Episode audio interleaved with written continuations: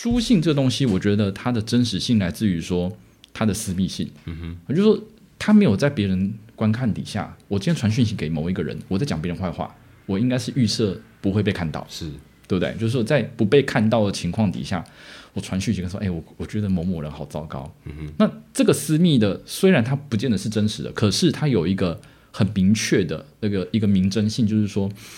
至少他想要传递，呃，某甲想要传递。一个讯息给某乙，比方说他讨厌丙这样子好了，好，这件事情是很明确。清大有纹路，是梅园建筑系神兽，还是土地公呢？其实清华大学校园内的宝藏不止如此。现在就让清大有纹路 Podcast 为您揭开清华大学文物馆的神秘面纱吧。听众朋友，大家好，欢迎收听清大远屋 Podcast。本集空中说展览的节目，我们非常开心邀请到我们的江一中老师来谈谈这一档烽火尺读一九四九的战争记忆的一个展览。那这档展览目前啊，在十一月二十九号到明年的一月十八号，在清大图书馆的一楼艺文展览是正在一个展览当中。那呃，在听听我们来宾的声音之前呢，容许主持人这边来介绍一下江一中老师他的一个背景。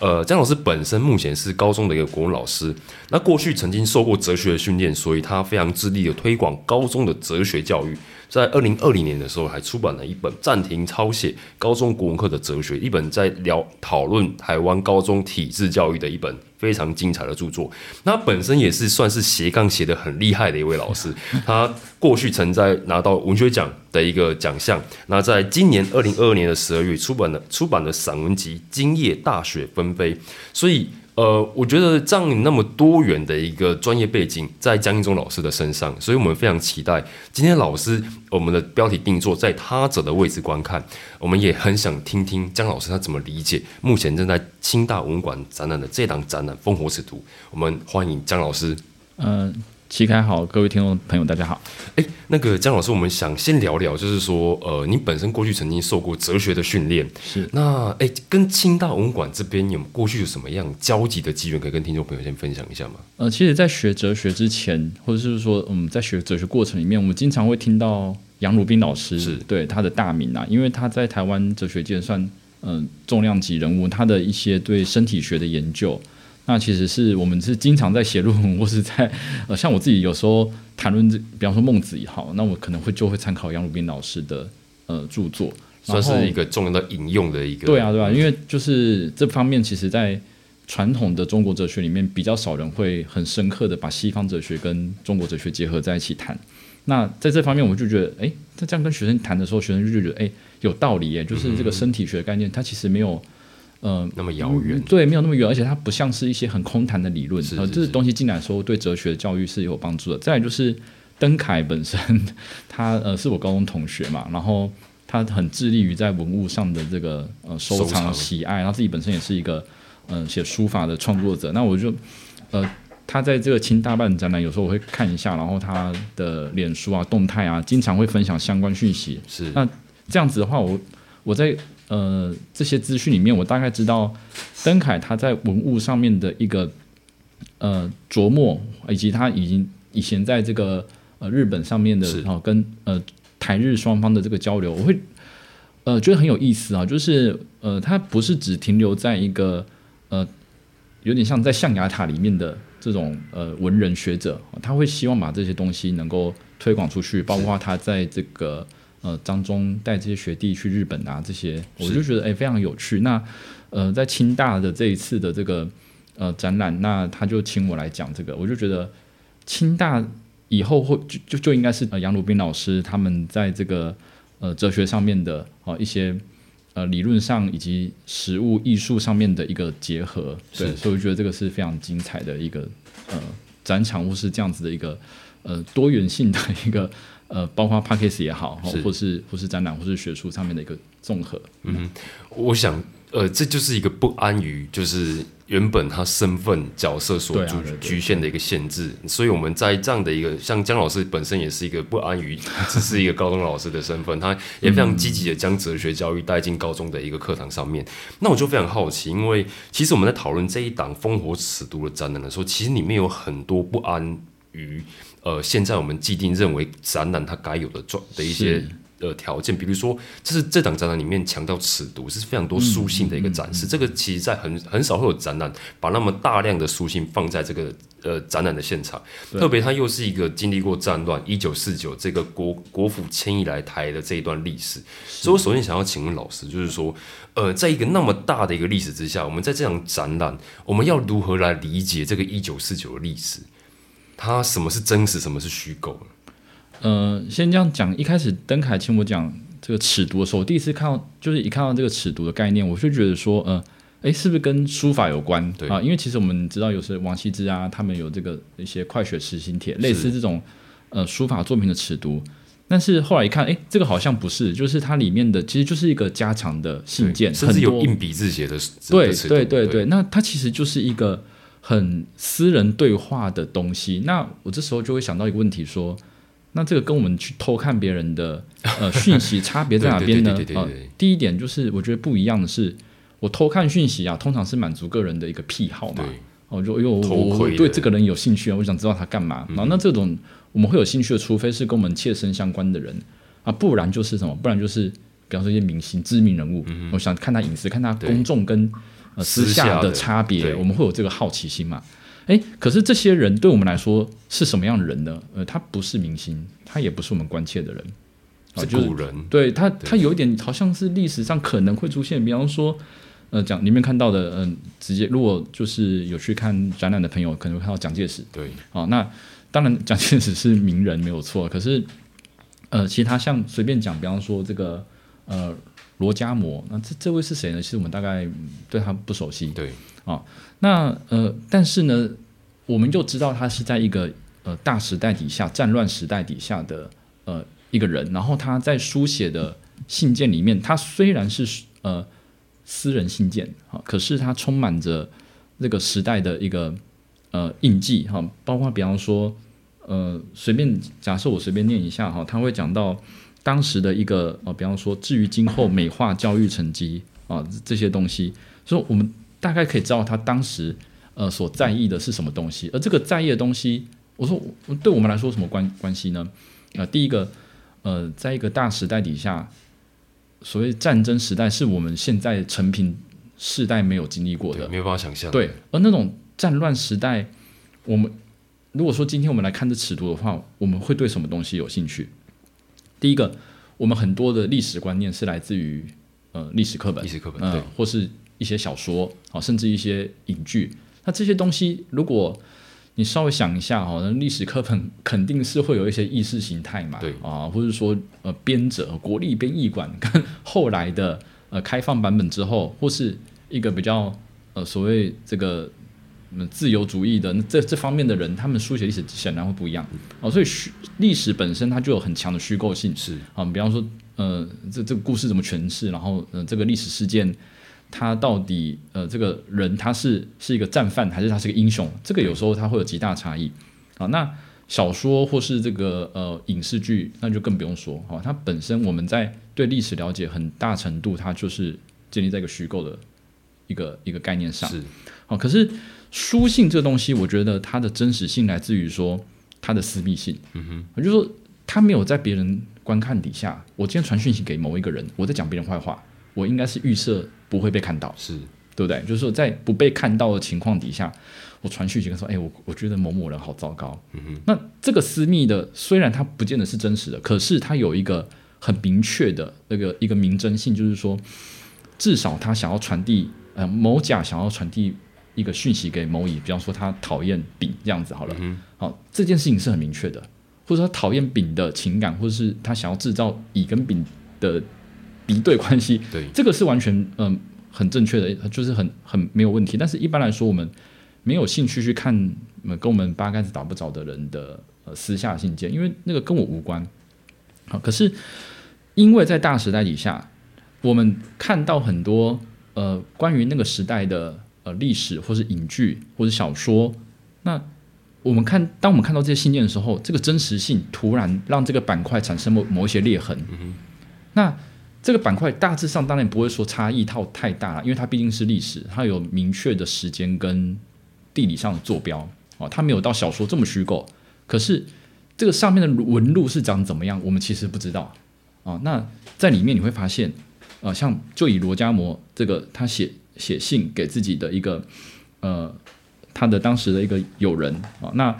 你会发现它里面很多意识形态，或是很多一些对他当时呢呃去。美国呃，国外留学，好这样子的一种情况，我们大概可以隐约的感觉到，当时他们在那个时代底下，他们在意的事情是什么，或是说他们用字遣词，他们为什么会这样讲话？哦，这边就是另外要谈到一点，就是呃，当时的尺度哦，跟我们现在的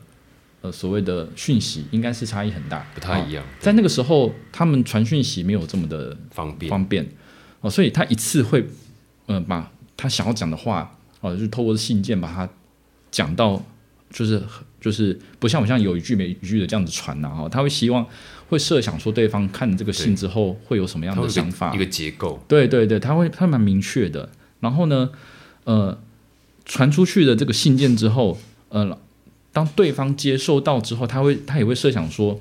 啊，那他会不会想要知道我现在的状况啊？他所以他里面会有一些问候啊什么，然后。自报一下这个自己的近况是这些，这个大概是跟我们现在传讯息又很不一样的部分。好，那当我们看到这些东西的时候，里面的这个呃人味就进来了啊，就是我们人情人的一个关怀，以及当时他们在传讯息的时候，他们内心的那个心理情状，其实非常明显，包含他们的用语啊，这些用语，比方说，那可能他们。会掺杂一些文言的，好，那表示他们当时的教育是长成这样子。然后，当然里面里面也会有一些这个呃掺杂的外文啊、英文啊，或者是呃呃一些很口语的一种用法。那他为什么会这样写？好，假设我们今天是一个书法作品好了，好，比方说我今天看的是一个，比方说苏东坡的《赤壁赋》，它其实已经是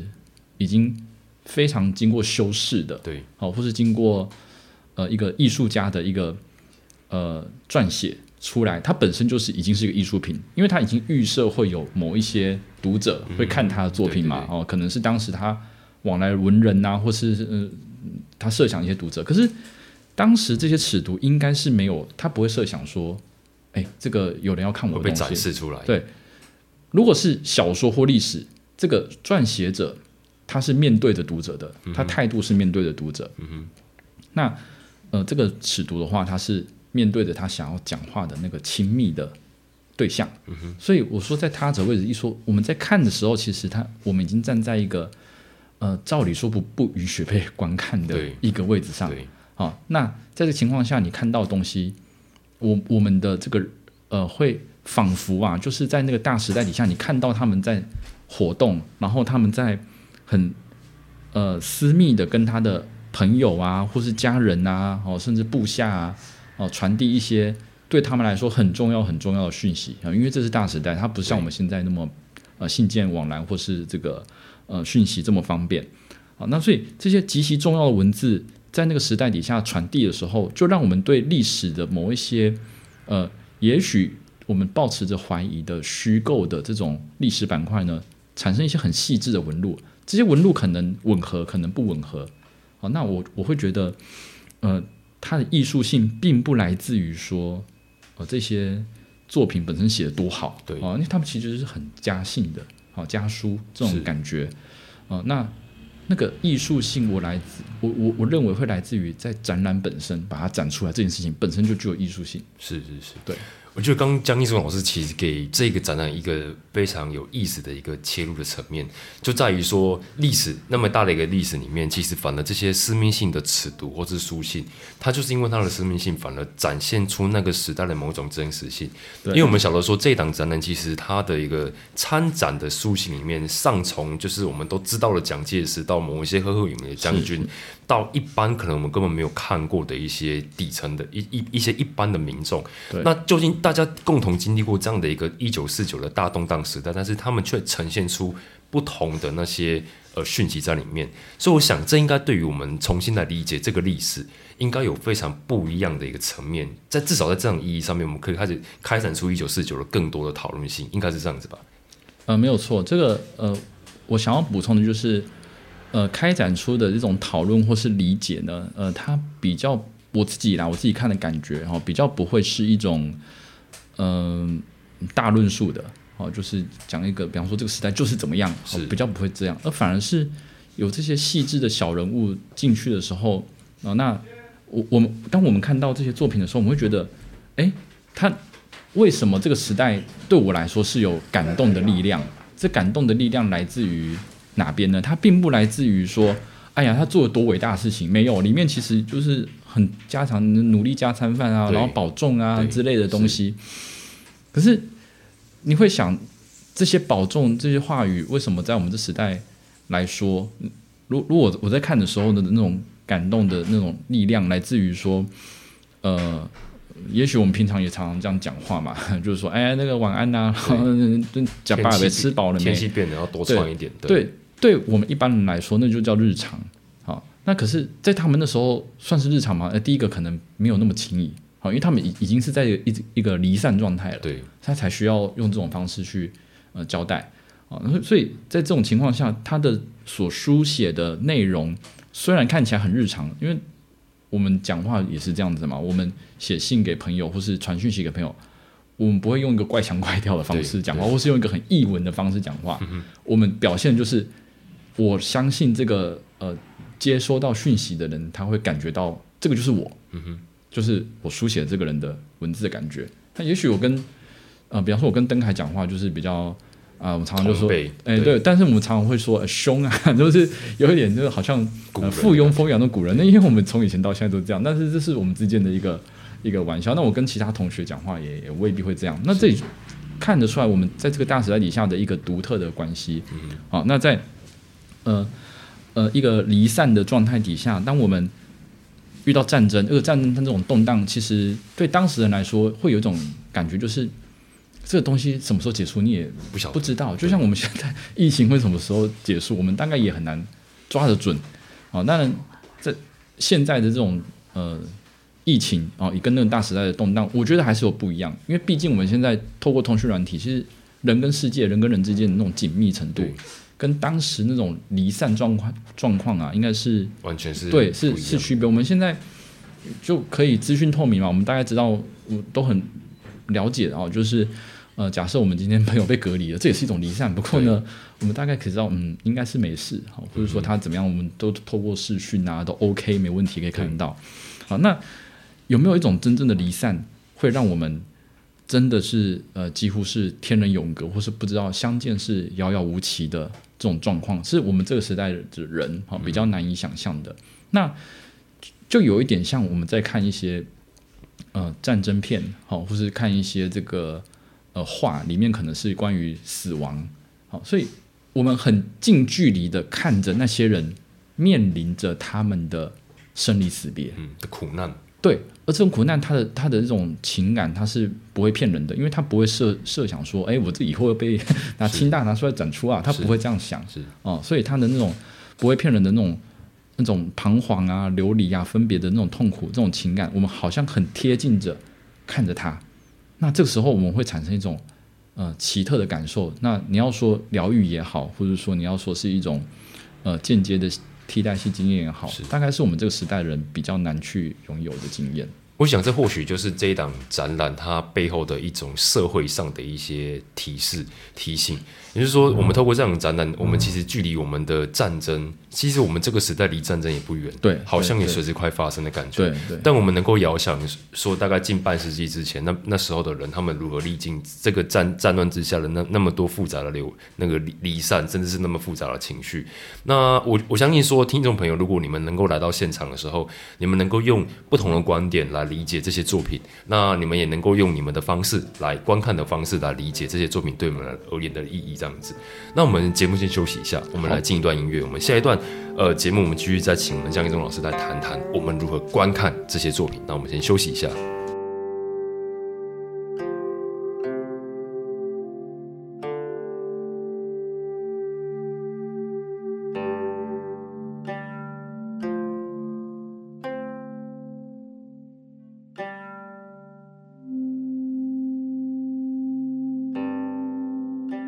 感谢听众朋友回到我们空中说展览的节目。现在在我们节目现场是我们的江一中老师。那上半段我们其实谈了非常多，呃，此足他原生原先他所一个他所书写过程当中的私密性，没想到在这档展览的时候，这个私密性反而有另外一层次的一个价值，对让我们有不同层面的可以来讨论这样子。没错那接下来我就更好奇，因为我们在观看展览的时候，呃，其实刚上半段有提到说，有非常多可能是默默无名的人，他们的书信被展出了，所以我们能够对历史有不同的理解。但除此之外，我们作为一个旁观者，一个历史的旁观者，一个物件的旁观者，我们还有什么样的的呃层面，我们可以去理解这一档展览呢？好，那就先就我以前观展的经验上来谈起好了。呃，比方说我们在看展览的时候，我不晓得各位听众朋友喜欢看什么样展览，是但以我自己来说的话，我大概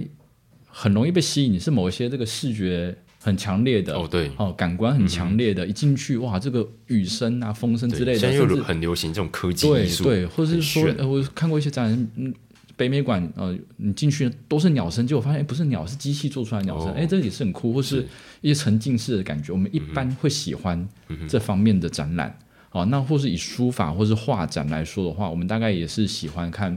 呃，其实简单讲，就是我们喜欢看我们看得懂的东西，然后再来就是这个东西最好有点新奇的感觉，视觉感要很强。对，它要强，但是又不能让我们不能理解啊、所以在这种情况下，呃，不管是看电影也好，或是假设把电影看电影也也视为一种看展览哈，或是说看电视剧或者看任何的所谓的展览的时候，而我们走的动线其实也是被某种程度是被安排好的。哦，虽然有时候有可能比较自由，有时候可能稍微的呃排排序好，是但是这个策展人应该会在透过这样子的一个展览，希望传达某些东西给我们知道。那也就是说，这个策展人呢，他其实正在帮我们打开一个新的观看的角度以及方式。那为什么要这样做呢？呃，因为呃，我们的观看是被养成的。是呃，以约翰伯格的说法，或是班亚明说法来说，他会认为说我们不是那么先天的就可以看到所有东西，我们是比方透过广告、透过资讯媒体的，或是透过教科书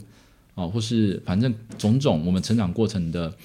呃所聚焦、共同聚焦的一种观看方式，这样我们才有办法跟别人沟通嘛。可是问题是。我们难道只能有这些观看方式吗？这种观看方式本身就背后就是有一些意识形态在里面，啊，比方说我希望你多买一些产品，对，啊，或者说我希望你，对对对，或者是我希望啊，比方说，呃，能够宣传某一些意识形态，然后把嗯，比方说某些明星塑造出来，或是不管是政治明星好，或者是所谓的电影明星塑造出来，它背后是有意识形态的。那展览本身，它就要呃，透过一种不同的观看方式来打破呃这样子的一种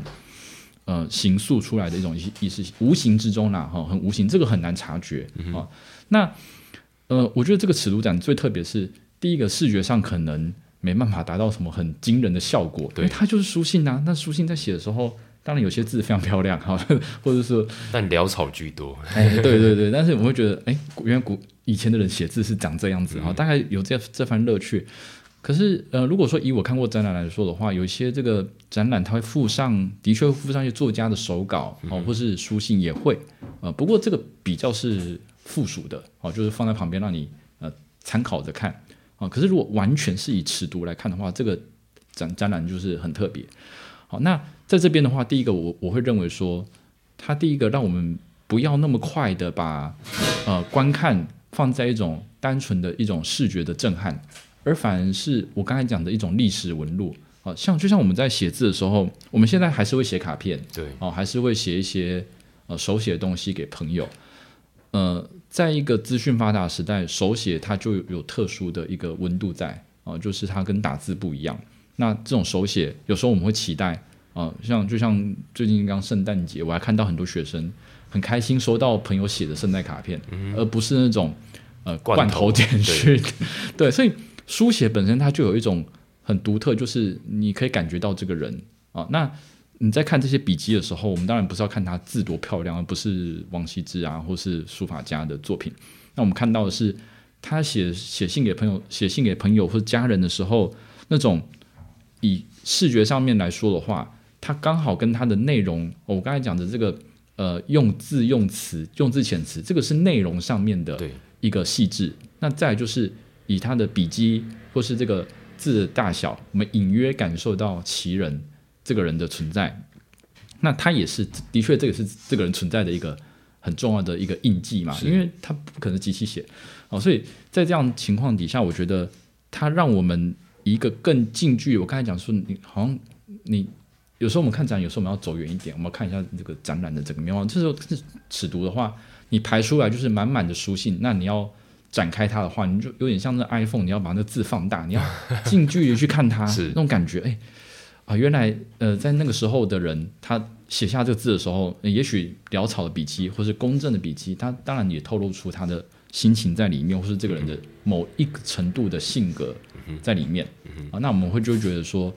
呃，在视觉上面，这是我觉得他的一个呃很特别的一个，我我觉得假设是我在看的话，我会特别在意这个。那当然呢，你说我们每天。但我们现在真的是已经很少接触到手写字了哦。那我我看学生作业啊，那这这个跟这看这尺度差别在哪边？那其实又回到我们我们当时就是当时的人写信的心情啊，在一个战乱时代写信的心情，他写的每一封字句，呃，如果做一个类比的话，就有点像你今天去国外玩，你寄明信片给你朋友，结果他你会有点忐忑啊，对，你不知道这个信会不会没有收到，他们。可是讯息的话，你不用担心。嗯哼，哦，我我们大概现在很习惯，嗯，传讯息传不到，哎，没有传，再再再传一次，啊，大概是这样子的心情。可是，在当时战乱时代，你会有人忐忑说啊，这个信件能不能是给传传递给他？哦，所以每一每一个字的书写背后的那个呃历史的一个沉重感，我们大概会再把它附加上去。啊，他就会跟我们一般的日常信件，我们看朋友的写的东西，就就有一些区隔在。是。对，是，我觉得这个非常有意思，因为那么大量的尺牍，它在一个展览展出的时候，其实是非常需要透过策展的功夫，是，甚至很多时候也颠覆着我们对于一个展览的一个想象。嗯，因为就我们之前曾经邀请过书法家陈兆坤老师来谈谈，就是作为一个书法家在创作作品跟尺牍之间的差别。对，尺牍其实对于一个创作者，他往往是一个最放松的情况之下，他所去表现他的一些最真挚的一个感情，这样子。那这或多或少，他也也影响了我们人。去观看这件事情的一个角度，因为我们人，我们不会预设说这样的东西会被看见，所以就就像刚老师您提到了，就是说在这样的观过程当中，其实我们非常多的层面是可以理解，甚至可以重新讨论。那我就好奇，在这档展览里面有没有哪些作品是老师你特别想要单独拉出来来，呃，跟我们听众朋友分享的呢？呃，其实这次作品的量真的还蛮大的，对啊，然后呃，我可以稍微举几篇这个。呃，我觉得蛮有意思的作品，比方说，呃，这个邱清泉徐蚌会战致动地信札这一篇，好，那这篇他很特别哦，他写给他的呃，算是亲人的家书，哦，可是他他都是写这个，呃，当然在那个时候写文言文应该也也不稀奇哈，可是呢，我们一般来说我们会觉得。嗯，如果你这样大量看下来，可能大部分还是以这个呃白话居白话为居多。对，那他写给他弟弟的时候，他是用的是这个呃呃所谓文言写的。然后我随便念几句，他说：“前宋吴帝所事是，诗格清楚，但措辞用字尚欠老道。”哎，他好像在教训他弟弟。哎，我我觉得你这个啊，他们其实就是讨论失意这件事情。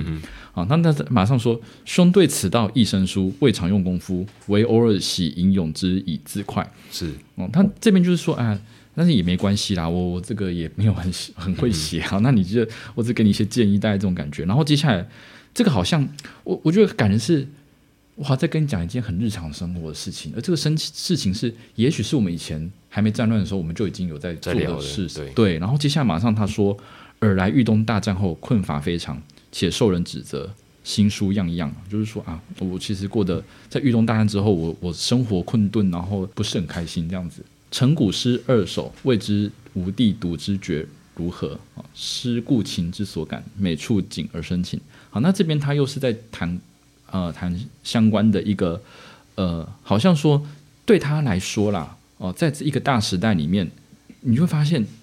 他的寄托是什么东西？他就是他弟弟，嗯而他弟弟。跟他的一个最重要的连接，其实就是关于平常他们写诗、读诗啊。虽然他可能说，我我其实不是很不是很会写，可是对于他来说，读诗这件事情是很快乐的。然后他就说，呃，但诗格平出之天生啊，修辞则有赖于功夫啊。好，那今之青年无复习诗者，世所唱新诗，另成新格局，与古诗故不同道。诶，这个非常有意思。我最近在教新诗，然后他说，兰新诗亦正有其诗格与修辞，新诗之有吟咏价值，称百不得一二。所以他是说，在当时他们觉得，呃，古诗很棒，新诗新诗的话，他们嗯好像读不太懂，但是他又承认，诶，好像有东西，不过我们可能没有时间啊。那里面有一句话叫“修辞有赖于功夫矣”，这句话让我特别有感觉，就是你要怎么样有办法能够静下心来，好好的去磨练你的文笔，是。在这个战乱时代我觉得这很不容易。非常困难嘛。那我们现在这么忙，我们光是要好好念个书都很困难的，那何况在那个时代，我还要跟你切磋诗意，所以我觉得言外之意透出来，意思就是说我跟你什么时候才能够在呃何当共剪西窗烛，却话巴山夜雨时，时候能够好好坐下来一起来谈个文学，这好难好难就在一个战乱时对对对时代对上非常可贵的一个。对，然后你又看到他有一个好像又有一个新的价值观出现了，就是他对新诗这个全新的，好像他对如果说以战争来看，战争虽然呃昭示着一个时代的一个破碎朝向废墟，可是它也是一个新的时代开始啊，所以好像这个古诗新诗的转变期，他也意识到这件事情，当时的一个人，呃，这个。呃，他是将军，对不对？好，那我当然不知道他学历是怎么样，可是好像他们那个文学底蕴都很不错、啊。这个是我看到这个尺度直觉的反应，将军居然对诗写那么好，对对对对对，这也是我那时候看到，哎，嗯，很特别，真的。是然后他就说，呃，他说：“于当今变化马马乱，人事纷纷，用功夫于诗词者不易得。”而就是就他点出这个时代的一个写作的困难。是好，那而外文清洗，国粹凋零，失道之变化，又不知意欲何敌也。哦，所以这时候他也那个时代就是有很多呃，可能是新的西方的呃，不管是文学啊、哲学啊这些东西开始进来，然后好像这个传统的价值已经正在面临挑战。然后他说，那之后到底会怎么样，我也不知道了。然后就是啊，什么时候会结束？然后他说，正做此书未必，又奉命即将行动。好，那就是在印证前面他讲的，我我我正想要好好多讲什么，但是又没办法，我又要去呃去做一些军事上的一些呃行动了。是那和贤雅之难能可贵，谓之长叹。好，那他其实就是在我觉得很有趣，你就是看到那个时代，他他不算是文人吧，他是将军，可是他有一个文人底蕴，然后他对于